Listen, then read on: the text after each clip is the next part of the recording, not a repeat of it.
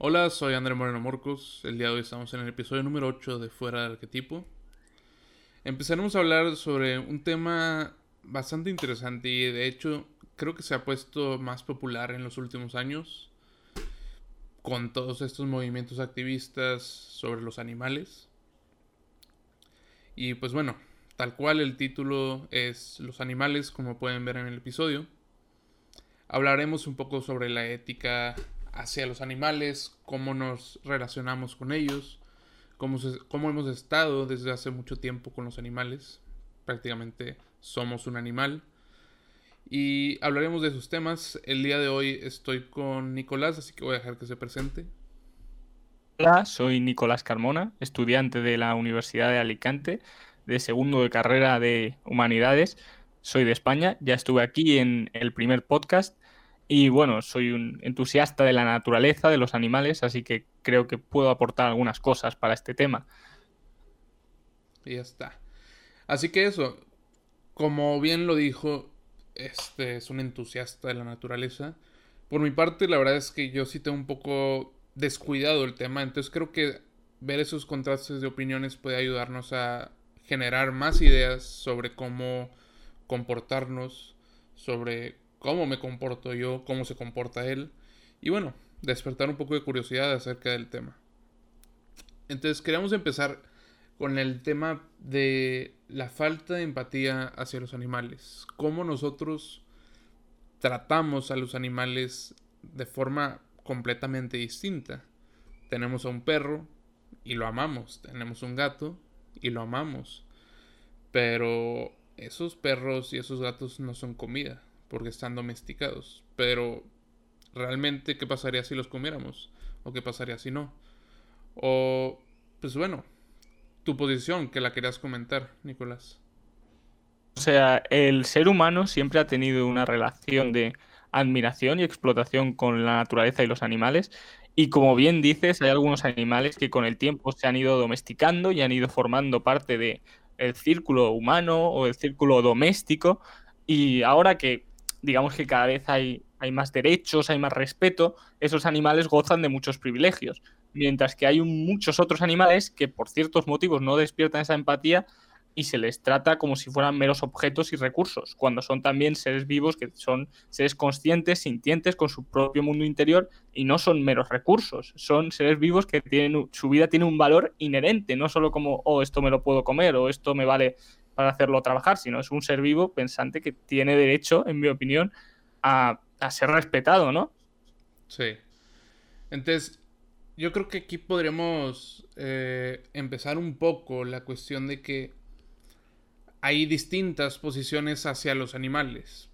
Por ejemplo, tenemos a un grupo que nos dice que no debemos comer ni un solo animal, que es contraproducente.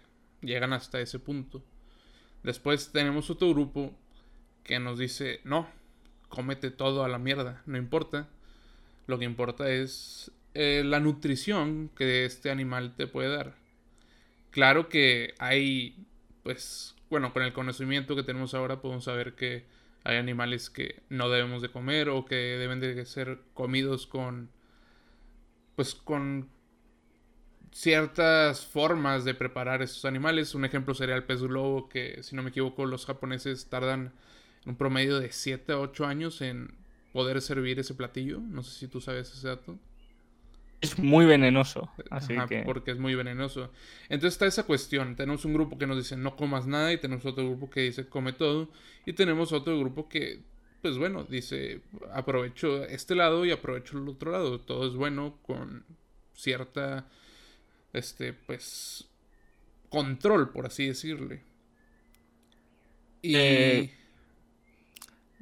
el vegetarianismo, si estamos hablando más o menos de eso, de ser vegano, de ser vegetariano, de no comer animales, creo que en parte surge como una respuesta a una mayor concienciación por un grupo pequeño de la sociedad que dice, yo no quiero hacer animales, a los animales sufrir o no me parece que sea necesario eh, comer carne si a cambio causo sufrimiento, entonces voy a evitar comer carne. Entonces esa postura, digamos, que nace de una, una preocupación ¿no? ante si el animal que estoy matando y me estoy comiendo eh, debería de hacerlo, ¿no? Por motivos éticos.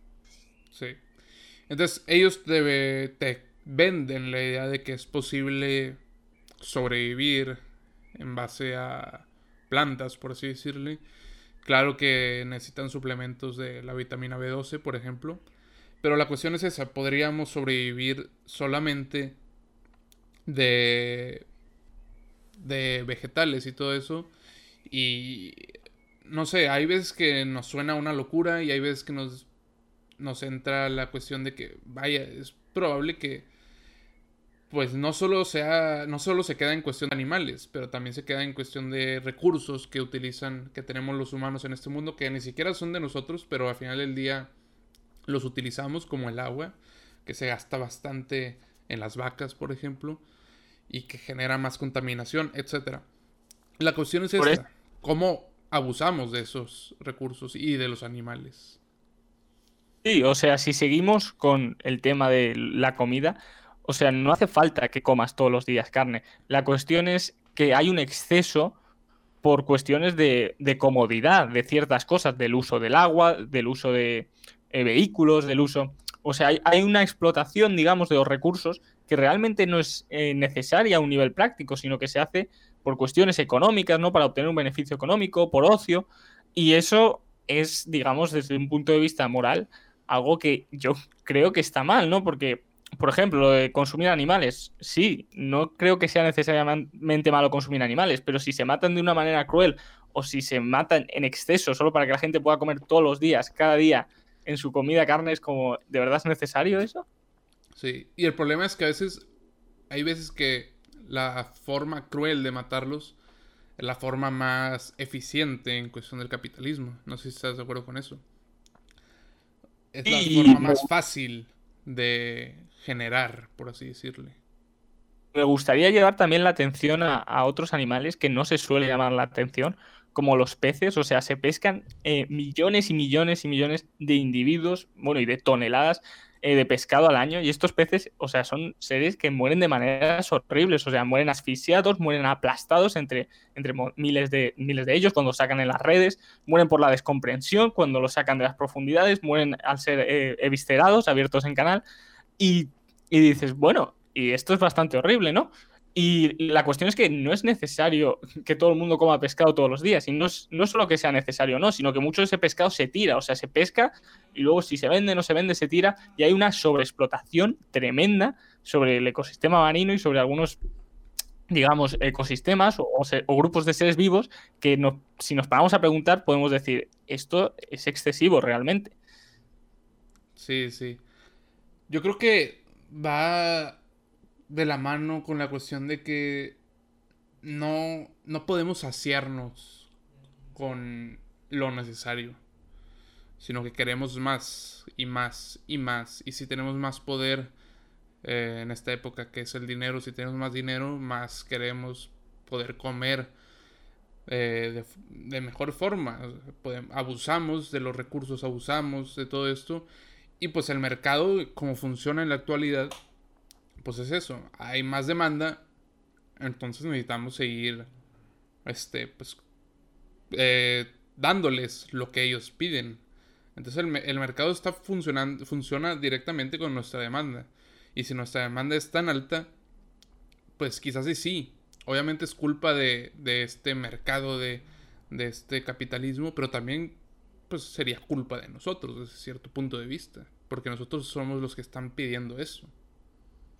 Y volviendo al tema de la empatía, es, en parte es así porque no mucha gente, bueno, no nos paramos a pensar sobre, no incluimos, digamos, en nuestras preocupaciones morales a los animales muchas veces, ¿no? Porque antes yo he hablado de sobreexplotación, pero hablando de explotación, reduces al animal a un mero recurso y no, como he dicho, a un ser vivo, a un individuo que tiene su propia, su propia vida, tiene su propio pensamiento y tiene su propio mundo interior y conciencia, ¿no? Y entonces, eh, digamos que moralmente estás a lo mejor sacrificando un montón de esos seres vivos por cosas que son de ocio o, que no son, ¿sabes? O sea, no son necesarias.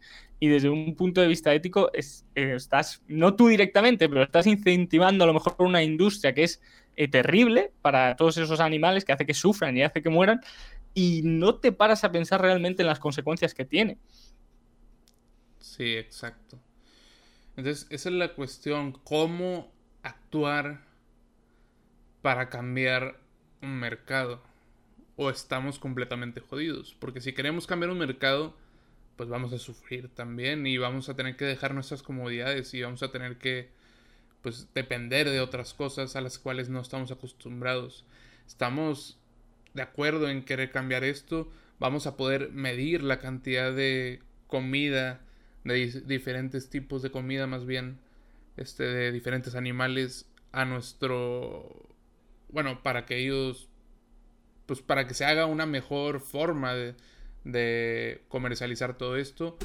O vamos a decidir, ¿sabes qué? A la mierda, vamos a seguir consumiendo a pues, una cantidad estúpida de carne y, de pescados y de lo que quieras.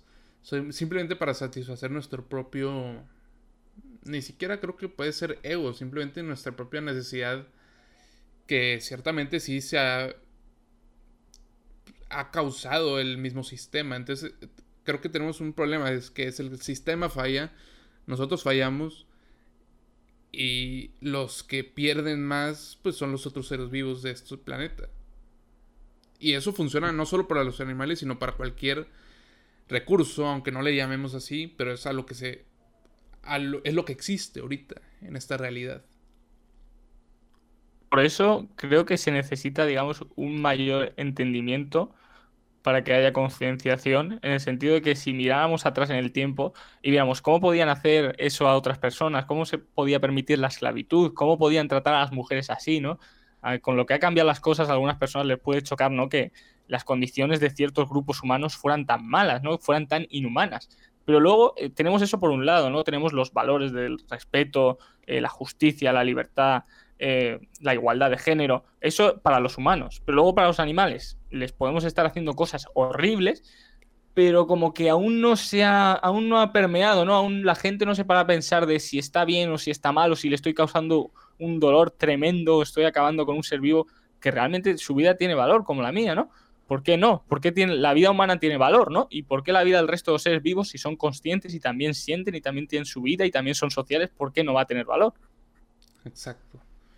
Entonces es eso, levantar, o más que nada, crear conciencia, provocar, despertar este pensamiento de ver un poco más allá de tus necesidades y satisfacción, satisfacciones y empezar a pensar un poco fuera del arquetipo, que es a lo que venimos aquí en este podcast, a ver qué, qué no te suena o qué sí te suena. La, la, cuestión es esa, no vendemos verdades, pero sí queremos que, que piensen más allá de lo que está ahí. Eh, entonces, ya hablamos de esta falta de empatía.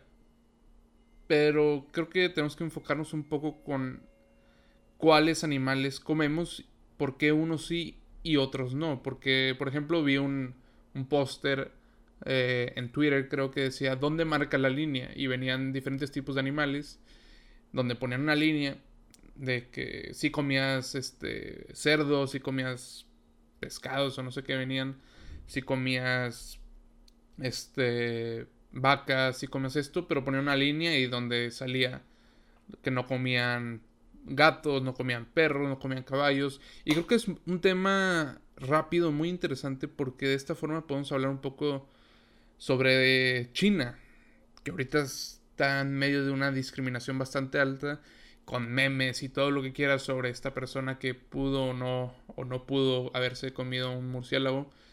Y sobre los mercados de animales exóticos en China que generan bastante, pero bastante dinero estos mercados.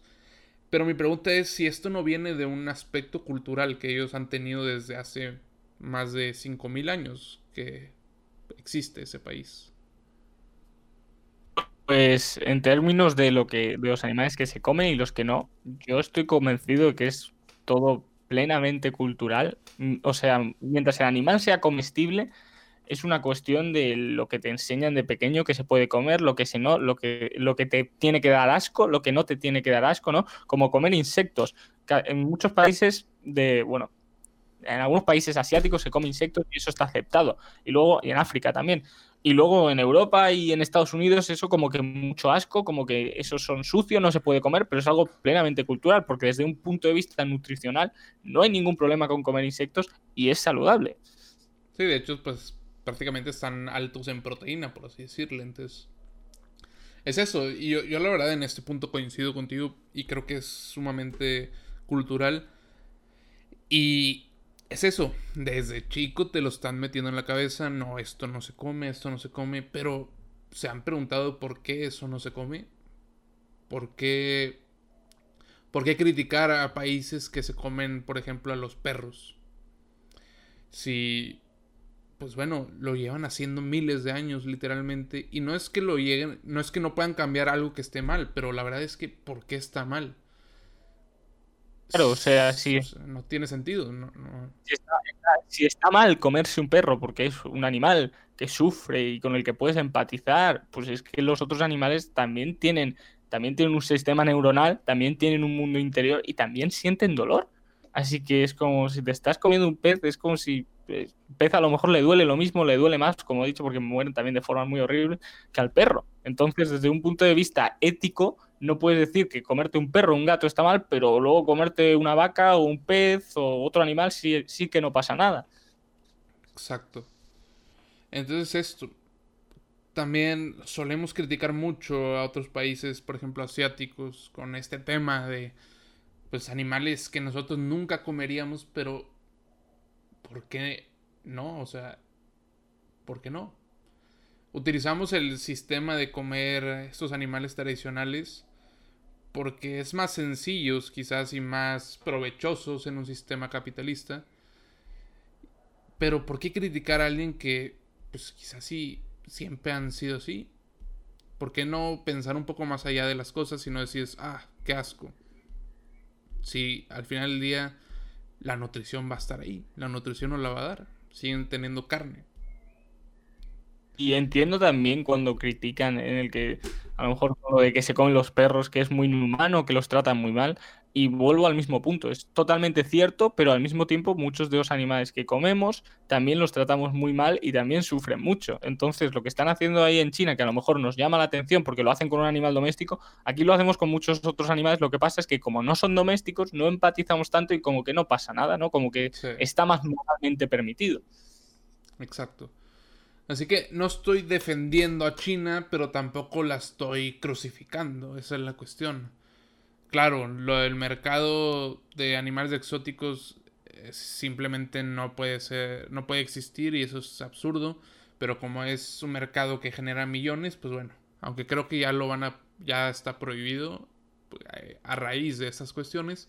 Pero es eso, no crucificar algo que, pues la verdad es que no, no tiene sentido crucificarlo. Y con... si lo, y si lo vas a crucificar, deberías también dar la vuelta y mirar lo que están haciendo en tu propio país o, en, otras partes del mundo con otros animales. No solo eso, porque eso está muy mal, sí, pero también hay muchos otros problemas que a lo mejor ignoramos porque ahora no les estamos prestando atención. Sí. Y con eso de la carne es carne, esa frase que dije, eh, tocaremos el último tema de este episodio, que sería que a veces olvidamos que nosotros mismos somos animales. Queremos ver la vida como si fuéramos todavía el centro del universo, como si el humano fuera lo más importante de esta tierra, de este universo, de todo lo existente, de nuestra realidad. Pero cada vez que hacemos eso, nos damos cuenta que estamos equivocados, nos damos cuenta que ni siquiera somos algo tan importante para el universo ni siquiera somos algo este, muy, bueno, que cambie algo, por así decirlo. Entonces tratamos a las otras especies pues mal y las explotamos y lo que sea, pero se nos, nos olvidamos a nosotros mismos, cómo hemos evolucionado, cómo hemos cambiado, cómo nuestras necesidades han cambiado, cómo hemos creado cosas pero hemos creado tanta tecnología que nos queremos olvidar de ese principio básico, que sí, somos racionales y pensamos y hacemos cosas distintas a otros, a otros seres vivos, pero nunca dejaremos de ser un animal al final del día. Ciertamente. Y bueno, pues ¿hacia dónde querías llevar eso más o menos? Sí, entonces... Y lo has resumido muy bien. entonces, queremos llevar esto al último tema que sería eso. Como somos animales, también tenemos, pues eso, carne, eh, cosas nutritivas dentro de nosotros. Tenemos macronutrientes y micronutrientes. Entonces, vamos a hablar un poco del canibalismo. Porque creo que hay mucho del que hablar, pero lo vamos a resumir en pocos minutos para dar un poco la perspectiva sobre este tema y pues sacarle provecho y pensar sobre estas cuestiones. Tú querías empezar con, em, empezar con la cuestión de, de que puede llegar a ser ilegal el canibalismo, ¿no? El canibalismo, como has dicho, si nos eh, presentamos, o sea, si nos consideramos a nosotros mismos como una especie o como un ser diferente aparte de los animales, es algo, digamos, un horror, ¿no? ¿Cómo te vas a comer a otro ser humano que tiene, que tiene su derecho, su libertad, su propia vida? Es como algo que nos choca mucho, ¿no? Pero como dices, desde un punto de vista práctico, nutricional, incluso natural, en algunas situaciones, comerte a otro ser humano por motivos de canibalismo, ya sean rituales o ya, sean porque no hay más comida, en, la práctica no pasa nada. O sea, te vas a poder comer esa carne, la vas a digerir, te va a dar nutrientes y es más una cuestión cultural, una cuestión psicológica que una cuestión de si se puede o no se puede. Sí. Y de hecho hay ciertos casos que he escuchado y que he leído, por ejemplo, en lo en esas situaciones extremas como tú lo mencionas, creo que hubo una en un donde acusaban de que se comió a, a esta persona al estar varados en medio del mar por semanas y semanas. Entonces, una vez que muere, el hombre decide comérselo para sobrevivir. Y esto al parecer es ilegal. Y es como que... Pues mierda. ¿Era eso o literalmente morir? Y en otras situaciones, como en el Everest, ¿no? Creo que ha pasado que se comen a otras personas para tratar de sobrevivir y llegar a algo más y, y eso. Si te estás muriendo de hambre, incluso si te parece asqueroso y no quieres comerte el cadáver de otra persona, si de verdad te estás muriendo de hambre, te comerás lo que sea. Entonces, en esas situaciones es como, no es solo porque sobrevivas o no, sino porque tienes tanta hambre que es que no queda otra. Sí, y pues ya entran cuestiones psicológicas, me imagino yo. Estás perdiendo la cabeza, no estás deshidratado, no tienes comida por quién sabe cuántos días, necesitas comer y, y, viene eso, ¿por qué tachamos de ilegal esta necesidad inherente y también la cuestión de querer sobrevivir del humano? Si al final del día, pues sí, dicen que si comes a, otro humano, pues pierdes tu humanidad. Pero mierda, yo creo que prefiero perder mi humanidad a perder la vida desde ese punto de vista. Sí, o sea, en la naturaleza el canibalismo es bastante habitual. Puede que no tanto para las especies del género Homo, pero para muchos animales es habitual. Y como dices, si es una situación límite, si no estamos hablando de matar a alguien por comértelo por, yo qué sé, porque te apetece, si estamos hablando de que no queda otra o de que la situación lo demanda, pues debería de ser algo aceptable. Sí. Y bueno, con eso podemos eh, hablar sobre cómo en civilizaciones ya hace, no sé, 800 mil años creo que han, han visto cómo, pues, al, pues cómo comían, eh, se comían unos a otros en ciertas zonas y ciertas, no sé cómo decirle, grupos se le podría decir. Este, y no era por, por hambre, no era por, ni siquiera por rituales, simplemente era como que algo que sucedía. Y pues sí, eso sí está medio raro porque eran, no había esta necesidad inherente de, de comer, pero tampoco había una cuestión cultural de hacerlo, como aquí que se comían los corazones y no sé qué más mierdas. Son cuestiones muy extrañas, pero sucedían. Y fuimos cambiando y fuimos evolucionando, pero también no hay que cerrarnos a la idea de que para salvar nuestra vida, quizás si tú y yo lo haríamos. Sí, si la situación es extrema, pues tampoco vas a desdeñar carne, sea del ser vivo que sea. Exacto. Y pues bueno, ¿alguna otra cosa que quieras que mencionar antes de terminar el episodio? Pues me gustaría eh, recomendar un par de libros, ya que he dicho muchas veces lo de que los animales son seres sintientes, con conciencia, con, su mundo interior, y a lo mejor hay gente que lo oye y dice, bueno, yo no, yo no le creo, o eso lo dicen todos. Hay dos libros, eh, uno, el primero que es bastante filosófico, que se llama Otras mentes, el pulpo, el mar y los orígenes profundos de la conciencia, que es de un filósofo que ha estudiado la historia de la ciencia, que se llama Peter Godfrey Smith, y es un libro muy interesante porque analiza los orígenes de la conciencia, es, digamos, es filosófico, pero también trata, digamos, el problema de la ética ante otros animales, otros seres diferentes que tienen otros tipos de inteligencia, especialmente centrándose en el cefalópodo, o sea, en los cefalópodos, que son los pulpos, las sepias, los calamares, ese grupo de animales. Y luego el otro libro es El ingenio de los peces, de Jonathan Balcón, que es de un ictiólogo, un, un, experto en peces, y creo que ese libro es muy ameno, es muy fácil de leer y da, eh, cita bastantes estudios científicos, por supuesto, pero también cuenta anécdotas, ¿no? De cómo los peces, distintos individuos, tienen distintas personalidades, ¿no? Como nosotros, ¿no? Tienen su propia vida y que no son más que pues, un animal que está programado biológicamente, sino que es un, es un individuo único que ha tenido una serie de experiencias. Y creo que esos dos libros, aparte de que me parecen muy interesantes, ayudan a entender, ¿no? A empatizar con el resto de animales, que no son, digamos que no son como los humanos, pero también merecen, como digo, ese respeto y ese cuidado. Sí, ese lugar, por así decirlo, en el mundo. Porque ahora mismo no tienen lugar. En la sociedad humana, aparte de los animales domésticos, como hemos dicho, el perro y el gato, el resto de los animales, sobre todo los que no son mamíferos, están muy desprestigiados y sufren mucho, porque no se les tiene esa empatía, ese cuidado. Sí, estoy de acuerdo.